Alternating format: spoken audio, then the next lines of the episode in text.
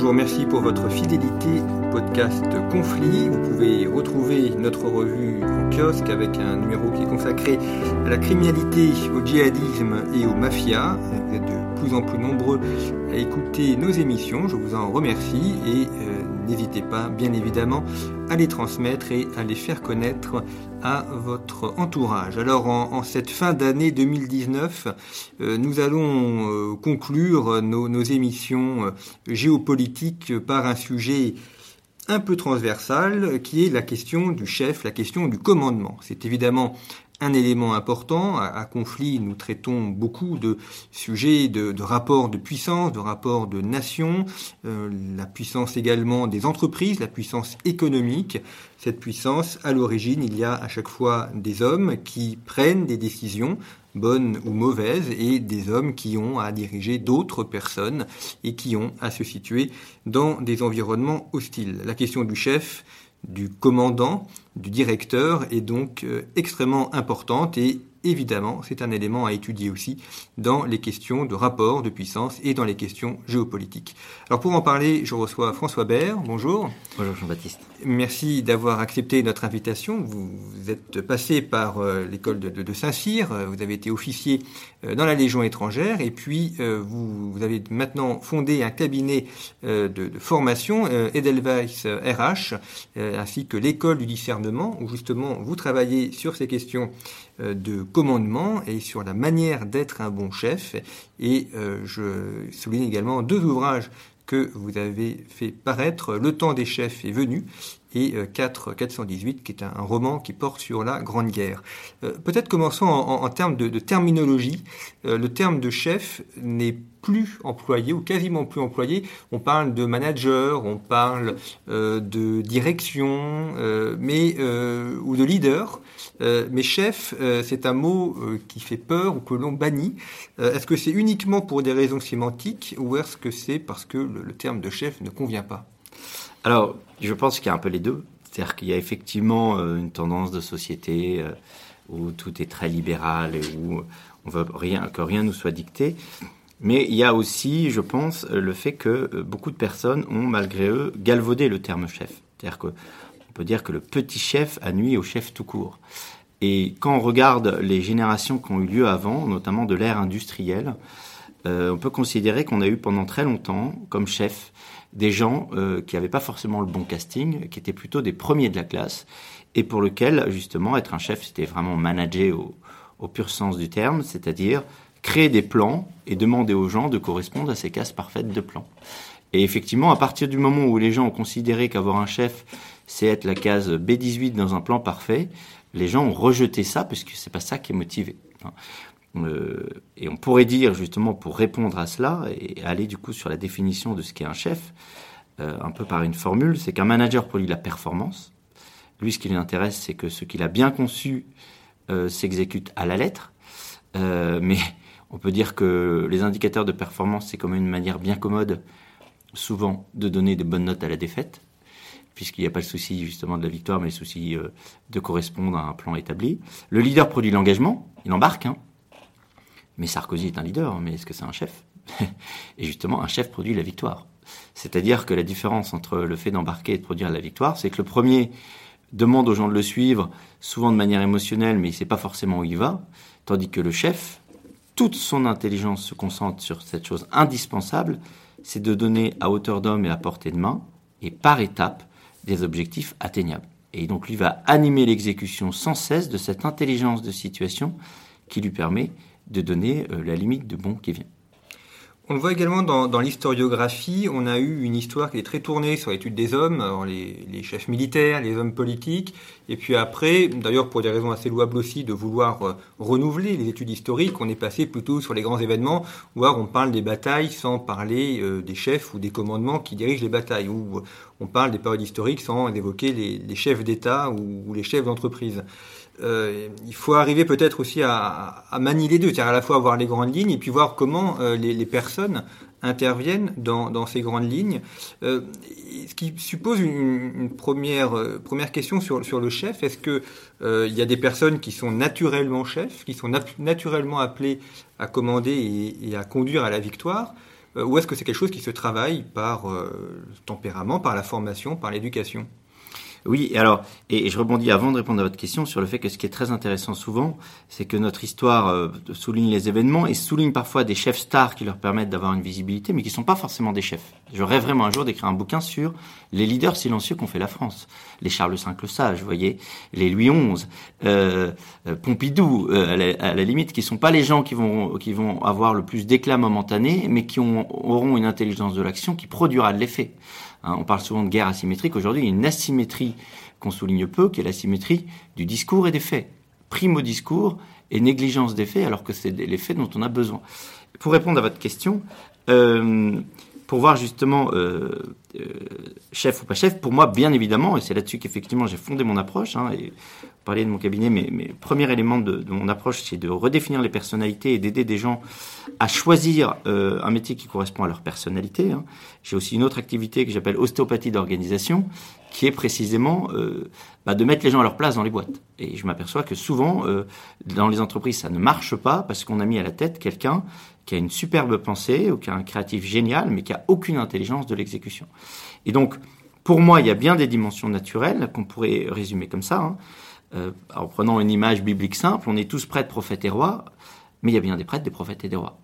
La différence, c'est quoi? Euh, L'exemple le plus simple que je puisse vous donner, euh, vous prenez un médecin urgentiste, un médecin Mère Teresa et un médecin expert, chercheur, publicateur, ils peuvent avoir sur le papier le même CV, mais dans la durée, et je pense que s'il y a une chose essentielle à retenir de tout notre échange, c'est ce mot durée. On ne raisonne plus sur la durée, on raisonne que sur des instantanés. Dans la durée, leur comportement va avoir une tendance de fond différente. Le médecin Mère Teresa, ce qu'il cherche, c'est l'interaction. Il peut voir 200 fois la même pathologie, ça lui pose aucun problème. Le médecin chercheur, ce qu'il cherche, c'est le contenu à produire, le contenu juste, que ce soit l'expertise ou que ce soit l'idée nouvelle. Et le médecin urgentiste, ce qu'il cherche à produire, c'est de la décision. Ils sont alimentés tous les trois par des choses différentes le médecin Mère Teresa, qui est plutôt donc le prêtre, le relationnel et plus par l'interaction. Le médecin prophète, plus cérébral, lui, c'est les données qui l'intéressent. Il va travailler de la donnée et transformer de la donnée et transformer ça en contenu, pardon. Et puis euh, le médecin urgentiste, lui, il se nourrit de contexte et il traduit les contextes en décision. Ce qui veut donc dire que le travail dans, toute structure urbaine, que ce soit une entreprise, une association ou, l'armée, ça va être de, mettre les meilleures personnes au, au meilleur poste, au poste qui leur convient le mieux. Donc ce qui suppose de bien connaître les personnes et de bien connaître également les caractéristiques des postes pour bien agencer les pièces. Au maximum. C'est-à-dire qu'en fait, j'ai trois leviers. Parce que les choses sont compliquées. On ne peut pas faire de société parfaite. Tout le monde serait parfaitement à sa place. Mais euh, la manière de réduire le risque, c'est effectivement déjà de partir de la réalité des personnalités, euh, de faire au passage une différence entre ce que j'appelle le leader et le chef. On vient de l'évoquer avant. Hein. Euh, de Gaulle était un leader, mais De Gaulle n'était pas un chef pour moi. C'est-à-dire qu'il avait des pensées très puissantes qui ont embarqué les gens, mais il manquait de discernement. Moralité, à chaque phase clé, hein, euh, notamment 46, euh, guerre d'Algérie 68, il n'a pas su produire le discernement qui a permis de remobiliser le dispositif dans la bonne direction. Euh, donc, première chose, c'est effectivement de faire l'état des lieux. La deuxième chose, euh, c'est, je travaille énormément là-dessus, réfléchir collectif. C'est-à-dire que la réponse à la complexité, c'est pas l'homme supersonique, c'est bien l'équipe complémentaire. C'est-à-dire que si on reste sur l'exemple de De Gaulle, la différence entre De Gaulle et Napoléon, euh, c'est pas tant la pensée, qu'il y en a un qui serait offensif, l'autre défensif, etc. C'est que fondamentalement, militairement parlant du moins, euh, Napoléon a eu l'intelligence de dédoubler son intelligence tactique d'une intelligence opérationnelle pratique en la personne de Berthier. Rien ne remplace la présence de quelqu'un qui est naturellement doué pour faire les choses. Et donc, dans les entreprises, là où on considère que tout, tout est un sujet d'étude, c'est le gros problème français euh, qui est tout le temps euh, à réfléchir en termes de carnet de notes, être bon, c'est être bon partout, ce qui est un non-sens. Être bon, c'est pas être bon partout, c'est être excellent quelque part. C'est ça qui change. Et ce qui motive les gens d'ailleurs, c'est d'avoir bien une singularité où ils excellent. Cette obsession de montrer qu'on est bon partout amène euh, déjà à être souvent stationnaire parce qu'on peut pas du coup concentrer ses efforts quelque part, et en plus amène à faire beaucoup de politique, à faire semblant, là où on n'est pas bon par peur de plus être bon parce qu'on n'est pas bon partout. Voilà. Donc, le fait de dire aux gens, voilà quel est ton talent et voilà comment je te combine, et quand moi j'ai un patron de lui dire, voilà, tu es plutôt euh, un jupé, c'est-à-dire un expert programmateur, par contre, il serait bien que tu aies en bras droit euh, un bijard, un patron qui est plus naturellement doué pour la décision, euh, là, on commence à avoir des équipes intéressantes. Et enfin, à tout prendre, et pour définitivement répondre à votre question, je, dirais les choses comme ça. Il faut garantir dans toute entité la fonction discernement. Soit qu'elle soit interne, ou qu'elle soit interne, pardon, ou qu'elle soit extérieure, par du conseil, ou qu'elle soit, c'est tout le sens de l'école du discernement, euh, au moins euh, pratiquée par un mode réflexe. À l'école du discernement, je ne fais pas des, dissertations sur le discernement, je donne des choses extrêmement pratiques pour savoir comment décider, euh, même aux gens qui en sont pas forcément euh, qui sont pas forcément à l'aise avec ça. Mais l'idée, euh, j'ai été assez long, je m'en excuse, l'idée c'est vraiment de garantir sans cesse cette fonction de discernement qui permet de coller au terrain. Alors on va revenir à la question du discernement et avant euh, je voudrais approfondir ce que vous avez évoqué, c'est-à-dire que le, le chef doit savoir s'entourer et donc il n'est pas chef seul ou il est chef dans une équipe. Euh, ce qui veut dire que ce qui peut intervenir dans, l'équipe, c'est la, notion de jalousie où, on peut vouloir prendre la place de l'autre, où le, numéro 2 peut vouloir prendre la place du numéro 1 en se disant finalement euh, je sais faire aussi bien que lui, voire mieux que lui. Et, donc le chef peut avoir tendance peut-être à, mal s'entourer pour ne pas avoir de concurrents potentiels. Mais disons que ce que vous dites très intéressant, c'est que ce que vous décrivez est la conséquence directe d'un problème de casting. C'est-à-dire qu'en fait, quand vous mettez à la tête d'une entreprise quelqu'un qui est d'abord un expert, sa légitimité, on vient de l'évoquer, c'est une des catégories de prophètes, il y a pas mal de sous-catégories de prophètes, si je veux dire, mais une des catégories d'un expert, c'est d'avoir une légitimité par le savoir, par la connaissance. Quand vous mettez quelqu'un comme ça en responsabilité, qu'est-ce qui se passe?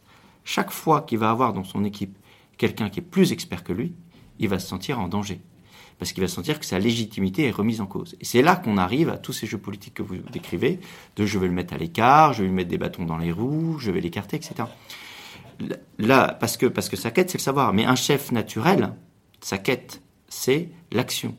Et donc, il est naturellement à l'écoute d'un ensemble de talents disponibles dont il va pouvoir coordonner, cadencer et faire converger l'action euh, de manière la plus efficace possible.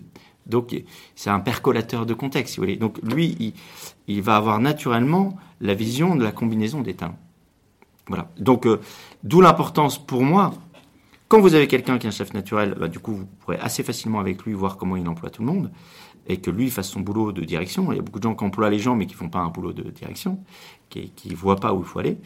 Euh, mais si c'est pas le cas, ma manière d'opérer, c'est sortir de la logique de carnet de notes en prenant le temps de voir les gens en situation individuellement et de les amener naturellement à voir où est leur talent et en quoi quelqu'un qui les complète peut leur faire du bien. Mais vous voyez que je vais aller chercher là, non pas un complément de savoir, qui crée du coup de la tension, mais des compléments de posture. Quand derrière, encore une fois, quand derrière un Le Maire ou un Juppé, vous mettez un billard, vous lui faites prendre conscience qu'il n'y a pas de concurrence sur l'expertise. Par contre, il y a une complémentarité en termes de disposition naturelle ce qui suppose la confiance et ce qui suppose aussi que le, chef essaye de, développer ses collaborateurs, de les faire grandir pour qu'ils puissent euh, aussi développer leur talent. Est-ce que ça c'est le rôle du chef de, permettre euh, un accroissement euh, de ses collaborateurs? Alors oui, clairement, mais ce qui est intéressant à savoir, ça revient sur la discussion manager, leader ou chef, c'est que cet accroissement se fait autant que, pas plus que, cela concourt à la mission. C'est-à-dire que, en gros, après l'ère industrielle dont je vous ai parlé au tout début, de ces managers planificateurs, où effectivement il y avait une dimension tayloriste de l'emploi des gens, on est passé justement dans du leadership exacerbé, c'est-à-dire le manager coach qui prend soin de ces gens. Euh, ça ne va pas non plus. Et à tout prendre, d'ailleurs, j'appelle ça moi le massage de crampes. C'est-à-dire que on donne du bien-être apparent à des gens qui sont figés dans un plan, euh, dans un plan euh, rigide. le boulot d'un chef, c'est précisément d'articuler sans cesse le talent sur l'objectif. Et donc quand je dis qu'un chef produit de la victoire, c'est quoi la victoire? C'est générer à tout moment un sentiment d'utilité qui permet au groupe d'avancer. Et l'utilité, c'est quoi? C'est l'alignement entre un talent et justement la victoire collective. Euh, ce qui fait que quelqu'un se lève le matin, ce qui fait que qui, dans la durée, il, est maintenu dans sa motivation, c'est qu'il est effectivement reconnu dans ce qu'il est, qu'on lui donne l'occasion de croître dans ce qu'il est, mais que parce qu'un chef fait un effort de conjonction permanente, plutôt que de s'occuper de ces gens de manière démultipliée, euh, il va donner à la personne la possibilité que son talent produise de la victoire pour le groupe. Et c'est ça qui déclenche les gens dans la durée. Alors, vous avez évoqué la, question du discernement. Euh, est-ce que la, notion de chef peut aussi évoluer euh, en fonction de l'âge? Est-ce que euh, quand on a 20 ans, 40 ans, 60 ans, on a le même rapport à ses qualités Et pour le chef, est-ce que celle-ci peut évoluer en fonction du temps? Est-ce qu'on peut ne pas être chef à 40 ans et le devenir plus tard? Alors, il faut faire la différence pour moi entre le fait d'être révélé par les situations et le fait d'évoluer pourquoi souvent on dit, mais vous voyez, euh, telle personne, elle s'est révélée en situation, ce qui prouve bien que la personnalité, évolue. En fait, c'est une erreur de lecture. C'est-à-dire que on est dans un système aujourd'hui où scolairement on valorise les experts et où on va dire médiatiquement on valorise les vendeurs. Donc le chef, il est un peu dans l'angle mort.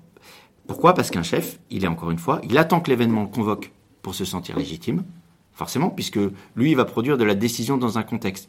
Donc le fait de d'émettre une expertise comme ça, sans contexte, ou le fait d'émettre de, l'émotion comme ça, sans contexte, il sait pas faire. Et donc il faut que une difficulté le provoque pour que là, enfin, il, puisse mettre son cerveau de percolation de contexte en mouvement et produire l'action qu'on attend de lui. Et donc souvent les gens qui se révèlent, il a fallu les événements pour le faire, et c'est pour ça au passage, et c'est tout le sens de, de, de, mon écrit sur le temps des chefs, c'est que les chefs aujourd'hui sont dans l'angle mort, parce qu'encore une fois, un chef, il attend que l'événement le convoque, et il attend, il a besoin d'être validé par les faits, il ne sait pas s'auto-valider par les discours. Donc ça, c'est vraiment un premier élément de réflexion. Après, en termes d'évolution, bien sûr que l'expérience patine euh, les capacités de, de chacun, mais j'allais dire que ça, ça élargit les muscles, ça résout pas forcément le problème de l'articulation des muscles sur le squelette. C'est-à-dire que ça ne va pas forcément agir sur la configuration profonde des gens. C'est-à-dire qu'en fait, euh, j'aurais deux images à vous donner, mais qu'est-ce qui fait qu'on décide bien? Le discernement, c'est de l'écoute qualifiée jusqu'à l'évidence. C'est de l'écoute accumulée jusqu'à l'évidence. C'est une capacité d'écoute pour saisir ce qui est important et y concentrer ses efforts. Quand on dit ça, il y a pour, pour faire ça une disposition naturelle qui fait qu'on part d'une réalité extérieure pour le traduire encore une fois en décision. La plupart, les personnalités expertes font l'inverse. Elles partent de leur cerveau parce qu'elles sont naturellement émettrices de pensée et elles vont ensuite faire un aller-retour avec la réalité. Ce qui se passe souvent du coup, c'est que quand vous avez un expert en position de décision, pourquoi souvent il décide un peu à côté de la plaque? Parce que pour lui décider, c'est faire un aller-retour avec ses certitudes, un aller-retour avec sa connaissance. Donc d'ailleurs, les experts, quand vous leur parlez du management, ils vous disent tous le seul sujet, c'est l'expérience. Et d'ailleurs, si vous n'avez pas d'expérience, circulez, il n'y a rien à voir, vous reviendrez quand vous aurez l'expérience. C'est une erreur. C'est-à-dire que bien sûr que l'expérience élargit le champ de connaissances et le champ de sensations. Mais la différence, c'est que l'expérience chez un expert va faire que son spectre de certitude va être moins réduit. Et que du coup, quand on va lui soumettre une question, il y aura un spectre plus abouti pour qu'il tombe un peu plus juste. Mais quand vous mettez euh, la même expérience chez un chef, c'est pas tant une expérience de connaissances accumulées que le fait de déjouer euh, dans sa qualité d'écoute, c'est une meilleure capacité de filtrage qu'il va acquérir, pas une plus grande somme de connaissances. Et donc le vrai sujet, même si l'expérience permet bien sûr euh, de patiner et les uns et les autres, c'est de voir ce que veut, ce que j'allais dire, comment l'événement nouveau vient en résonance dans un cerveau. Chez un chef, ça traduit la, la décision chez un expert, ça produit de la connaissance plus grande. Et, la deuxième chose, c'est de voir ce que les personnes cherchent à produire. C'est-à-dire que moi, j'ai souvent vu en situation des experts euh, expérimentés, mais quand je leur posais une question pour savoir ce qu'il fallait faire, ils me donnaient tous les éléments pour que je prenne ma décision sans jamais trancher. C'est horrible, un chef qui ne tranche pas ou qui ne, prend pas de décision, euh, ça met tout le monde dans l'incertitude. Et puis, ben, oui, et puis, euh, et puis, si vous voulez, on, on connaît ça par cœur sur, sur quand, quand, on voit des interviews médiatiques ou quand on voit certains penseurs, etc. C'est-à-dire que c'est des gens euh, qui sont qui sont très forts pour vous décrire la situation, et d'ailleurs parfois de manière tellement aiguë que vous avez envie de vous suicider à les écouter. Mais, mais surtout, euh, euh à, aucun moment ils, ils, sont capables d'émettre quelque chose d'exécutable. C'est d'ailleurs le grand problème de la législation aujourd'hui, c'est-à-dire qu'à chaque fois qu'il y a un problème, on crée une loi. Mais une loi, elle épaissit la pensée, elle permet pas l'action davantage. Et elle rend les choses plus complexes, donc elle empêche d'autant plus l'action. Elle, ouais, elle s'auto-justifie d'avoir dit ce qu'il fallait. Hmm. Mais, mais par, par nature, décider, c'est pas dire tout ce qu'il faut. C'est trancher quelque chose d'imparfait, par nature imparfait, mais qui sera dans l'exécution euh, un pas réellement fait. Alors, est-ce qu'on peut prendre quelques, quelques exemples historiques, peut-être, ça parlera aussi à, nos auditeurs, de, bons chefs ou de, bonnes situations qui ont été réglées ou correctement réglées par des chefs, par exemple militaires ou, ou autres oui, il y en aurait plein. Euh, on pourrait prendre aussi des, exemples euh, banals aussi euh, qu'on pourra prendre à la fin sur, sur la manière dont on peut déclencher les choses. Mais moi, j'aime beaucoup Henri IV, par exemple. J'ai souvent, parce que on évoque souvent la vertu, mais l'idéal, c'est Saint Louis. C'est-à-dire que c'est et le roi vertueux et le roi bon décideur. mais entre Henri IV et Louis XVI, je préfère Henri IV. Euh, Louis XVI est plus vertueux dans sa vie personnelle, mais euh, il n'avait pas les dispositions euh, et la capacité à concentrer les efforts suffisamment sur les choses graves. En réalité, il s'est laissé déborder. Henri IV a eu pour moi énormément de moments où il a eu les bonnes intuitions et il a su faire les, bonnes choses.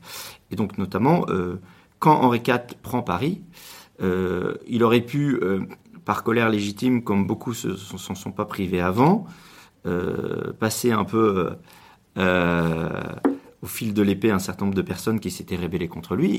Et, au contraire, dans ce discernement-là, il a dit que l'effet majeur, l'effet le plus essentiel était de rassembler les gens. En il a fait éditer un petit papier qui s'appelait, sur lequel était écrit Le roi n'a rien vu, le roi n'a rien su.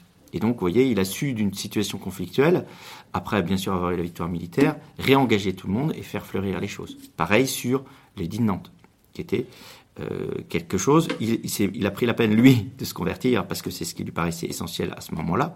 Mais pour autant, il a fait les dînantes pour réconcilier les Français. Donc, euh, voilà des, exemples pour moi de, bonnes décisions. Euh, des décisions où, que j'appellerais justement là-dessus de ne pas s'entêter sur les choses qui ne méritent pas d'être entêtées. Méritent pas d'entêtement, pardon. À l'inverse, vous prenez un Richelieu, il a été capable de s'entêter sur des choses qui méritaient notamment sur les duels. Toute la jeunesse française était en train de s'entretuer pour pas cher, et euh, il a pris une décision extrêmement difficile, qui était que après le duel de François d'Harcourt et François de Montmorency sous ses fenêtres, euh, il a décidé d'en exécuter un, parce que si là il reculait, c'était calamiteux. Voilà. Pour vous donner deux exemples, on peut en prendre. Ce qui suppose euh, le rapport entre sanction ou pardon aussi pour le chef, puisqu'il peut sanctionner quelqu'un qui fait mal. Au contraire, euh, l'exemple d'Henri IV, se dire là, il faut pardonner et, et pour euh, réconcilier et avancer. En fait, c'est, je, je, je, prends volontairement ces deux exemples pour illustrer un des éléments clés que, que, que j'enseigne dans mon école du discernement et que je fais surtout pratiquer. C'est ce que j'appelle butoir main courante. C'est-à-dire qu'en fait, le discernement, c'est donner aux choses la portée qu'elles méritent. C'est de l'écoute qui permet de donner aux choses la portée qu'elles méritent. Et euh, butoir main courante, c'est quoi? C'est que en topographie, vous faites quelque chose d'assez. Euh, si vous voulez euh, être sûr de ne pas vous perdre, c'est une astuce de militaire. Vous faites non pas la liste de toutes les routes qu'il faut prendre, mais vous faites butoir main courante. Si vous êtes à, Porte, à Montmartre et que vous voulez aller à Porte d'Auteuil, vous allez plein sud, butoir la Seine. Et une fois que vous êtes sur la Seine, vous allez plein ouest avec la Seine main courante à gauche. Donc avec deux choses très simples, vous savez que tant que vous n'êtes pas tombé sur la Seine, vous pouvez continuer plein sud, et après vous savez que tant que vous voyez la Seine, même de loin, c'est bon. C'est pareil dans la décision. Il y a des choses qui méritent d'être des mains courantes, c'est-à-dire qu'on peut les, les prendre avec une certaine hauteur, un certain relâchement, avec de la souplesse. Et des choses sur lesquelles ça doit être absolument non négociable. C'est comme quand vous avez des enfants, il y a plein de bêtises qui sont des mains courantes, mais le jour où votre enfant vous ment, c'est un butoir c'est non négociable et il sort pas de, l'entrevue avec vous tant que les choses sont pas au clair. Eh bien, c'est pareil en politique. C'est-à-dire que vous voyez bien que là, sur Henri IV, euh, l'exemple de Henri IV, c'est une main courante. Il n'était pas nécessaire de punir les gens. Il n'était pas nécessaire de s'obstiner. Et là, il devenait crucial de pardonner. En revanche, dans le deuxième cas, si Richelieu pardonnait, ça aurait pu être une valeur personnelle intéressante. Mais là il ne s'agit pas d'une démarche personnelle, il s'agit d'une démarche politique. Si, après des années pendant lesquelles la jeunesse s'est entretuée, que Richelieu décide enfin de faire une mesure forte pour que les choses ne se renouvellent pas, il y a quelqu'un qui le provoque là et qui, si jamais là il cède, les duels, c'est sûr, repartent au moins pour 50 ans. Et donc là, il ne peut pas capituler au risque du sacrifice que c'était. Il faut bien imaginer qu'il a tué quelqu'un qui devait être pas loin d'être un proche parent. Il faut imaginer ce qu'il a dû endurer derrière par la décision qu'il a prise. Vous voyez, en politique, c'est ce qu'il faudrait aujourd'hui. Que de signaux faibles méritent non pas du pardon, mais au contraire de la ténacité dans la décision. Ce qui suppose également la, force de caractère. Euh, si on prend le cas d'Henri IV, euh, beaucoup lui ont reproché de ne pas passer les, les, ennemis au fil de l'épée.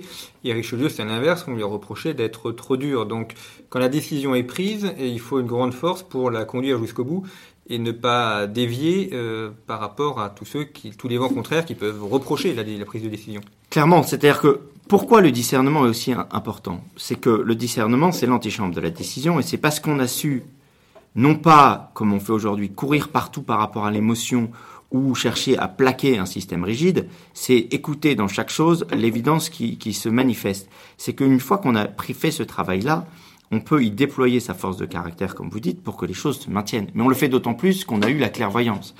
Mais après, c'est là que les qualités morales interviennent. Et moi, bien sûr, je ne les nie pas, les qualités morales. Mais elles viennent avec d'autant plus de force qu'elles se positionnent au bon endroit. C'est-à-dire que aujourd'hui, vous voyez qu'il y a beaucoup de gens qui se battent sur tous les combats, qui se diluent. Moralité, ils tiennent jamais le front parce que c'est pas tenable. Ou qui démissionnent partout. Bah, la solution, c'est pas l'un ou l'autre. La, solution, c'est de discerner les causes qui méritent. Et là, pour le coup, d'y mettre tout son courage et, tenir effectivement sa position le plus longtemps possible. Alors, nous avons pas mal d'étudiants qui, lisent Conflit et, qui écoutent nos, émissions. Euh, à, ces étudiants euh, qui ont euh, une vingtaine d'années et, donc certains auront des, carrières de, de, chef ou de directeur, qu'est-ce que vous pourriez leur conseiller pour qu'ils soient un bon chef, soit comme lecture, soit comme activité, et peut-être aussi des activités qui permettent de se former à, ce rôle du chef alors, j'aurais un mot-clé, qui serait l'écoute. On est un monde qui n'écoute plus. Et, euh, mon conseil serait, hein, euh, même si bien sûr il faut qu'il continue à lire, parce que lire c'est précamper justement dans sa tête son discernement par l'accumulation d'éléments d'éléments utiles à être fin dans son jugement. Mais le point clé euh, et le grand absent de notre politique aujourd'hui, c'est le contexte.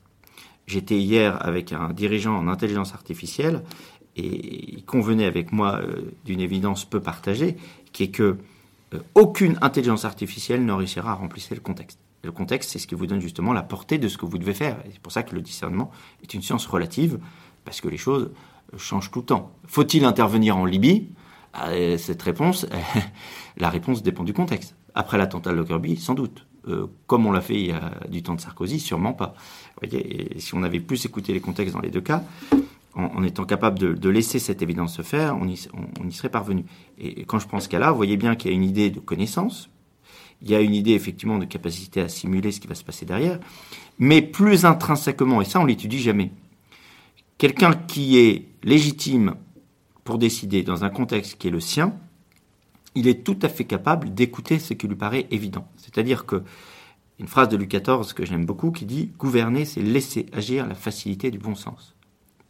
Et j'ajoute, pour la rime, que c'est laisser revenir la marée de l'évidence. Quelque chose qui doit se faire, ça revient.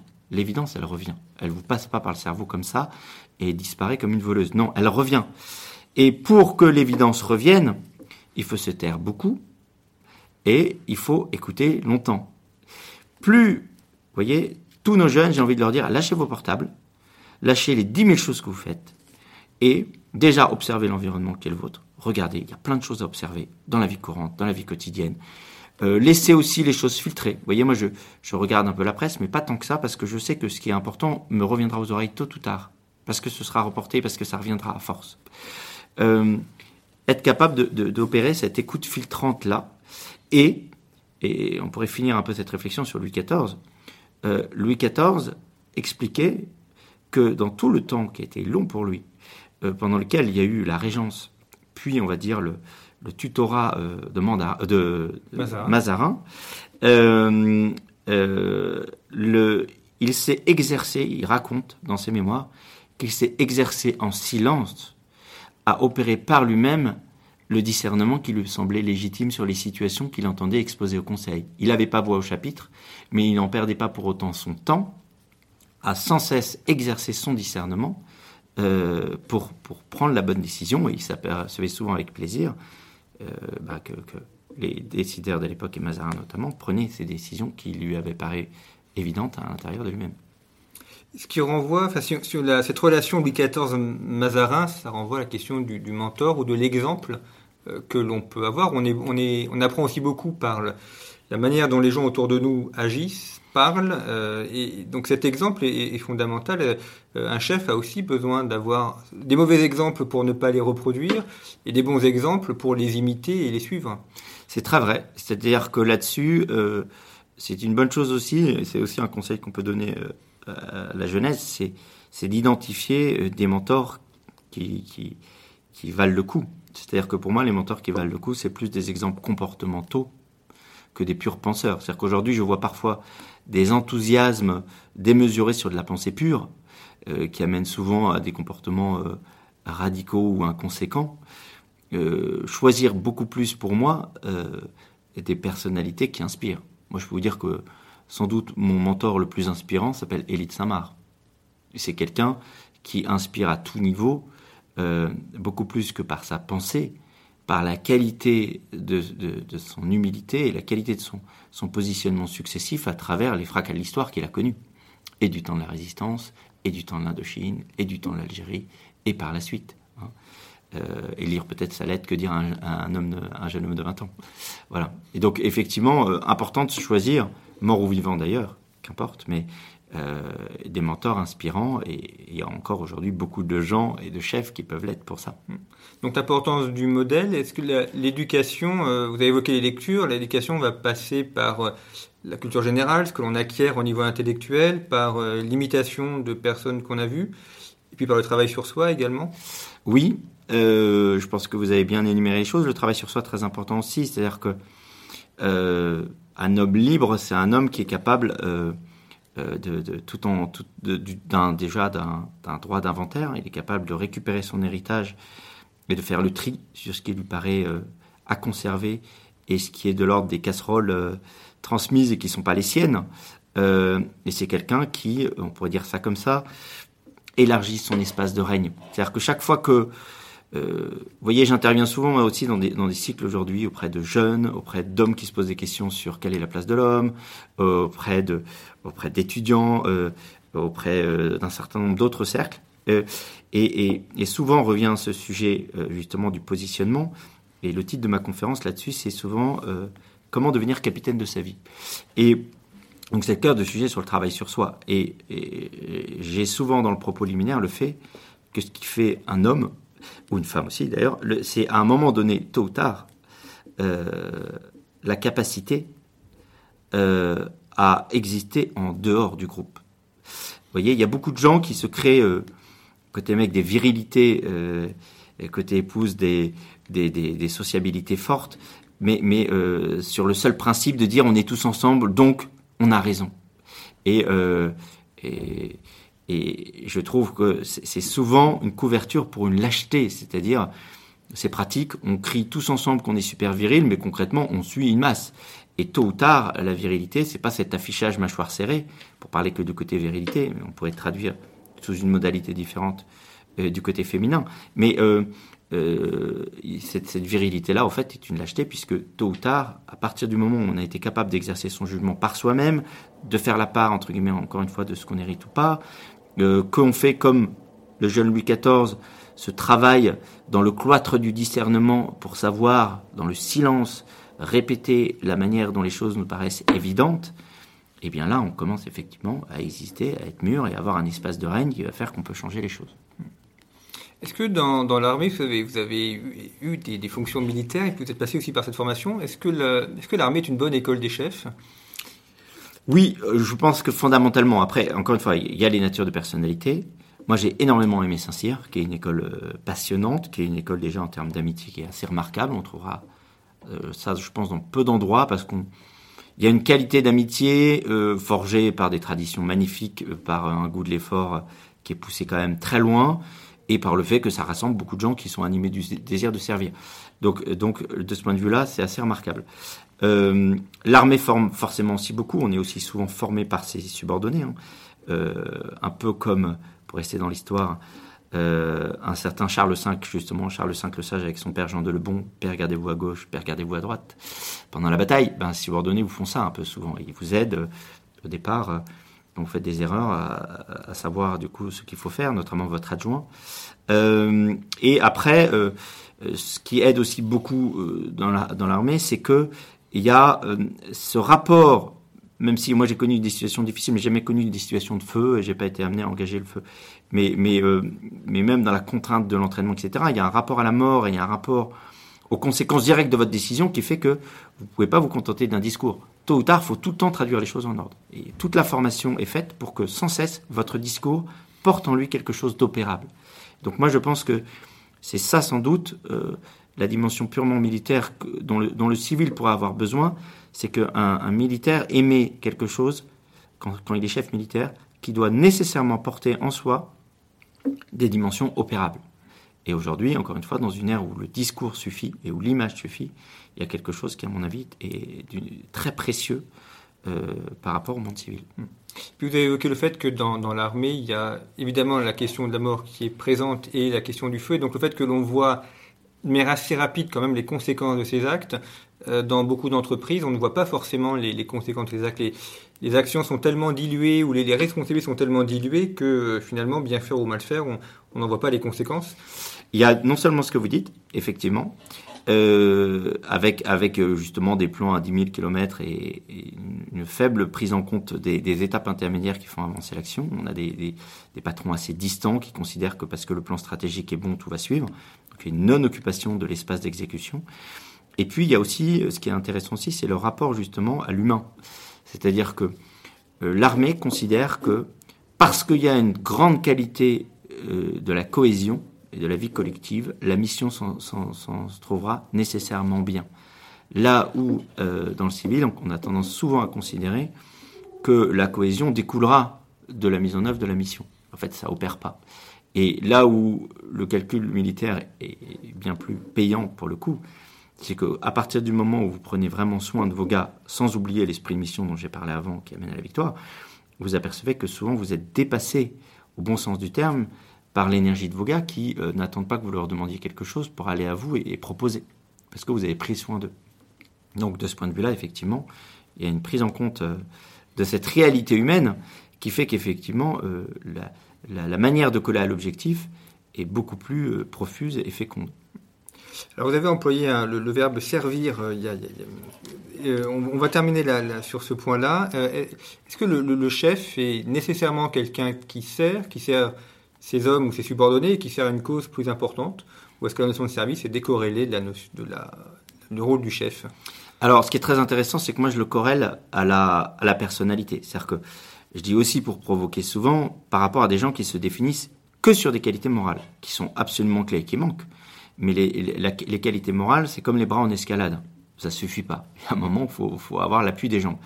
Et souvent, euh, dans certains environnements, on va juste parler des qualités morales. Et du coup, vous avez des gens, par exemple, qui vont s'engager dans des causes qui correspondent pas du tout, qui correspondent pas du tout à leur personnalité, euh, simplement pour le désir de servir. Donc servir, c'est un peu euh, là aussi un de mes leitmotifs, c'est on ne sert qu'en étant soi. Hein. et la meilleure manière de sauver le monde et de servir, monde qui est déjà sauvé au passage, la meilleure manière de servir, c'est d'être soi. Et donc, oui, servir, ça c'est ce qui va vous donner de la durée et du cœur à l'ouvrage, mais cette disposition morale fonde sa vitalité sur votre qualité naturelle, d'où l'importance de se connaître et de donner aux gens non pas de l'énergie démultipliée mais à bout de bras, mais donner aux gens la puissance de ce que vous êtes vous-même. Eh bien, merci beaucoup, François Bert, d'avoir évoqué avec nous les qualités du chef et, ce rôle du chef.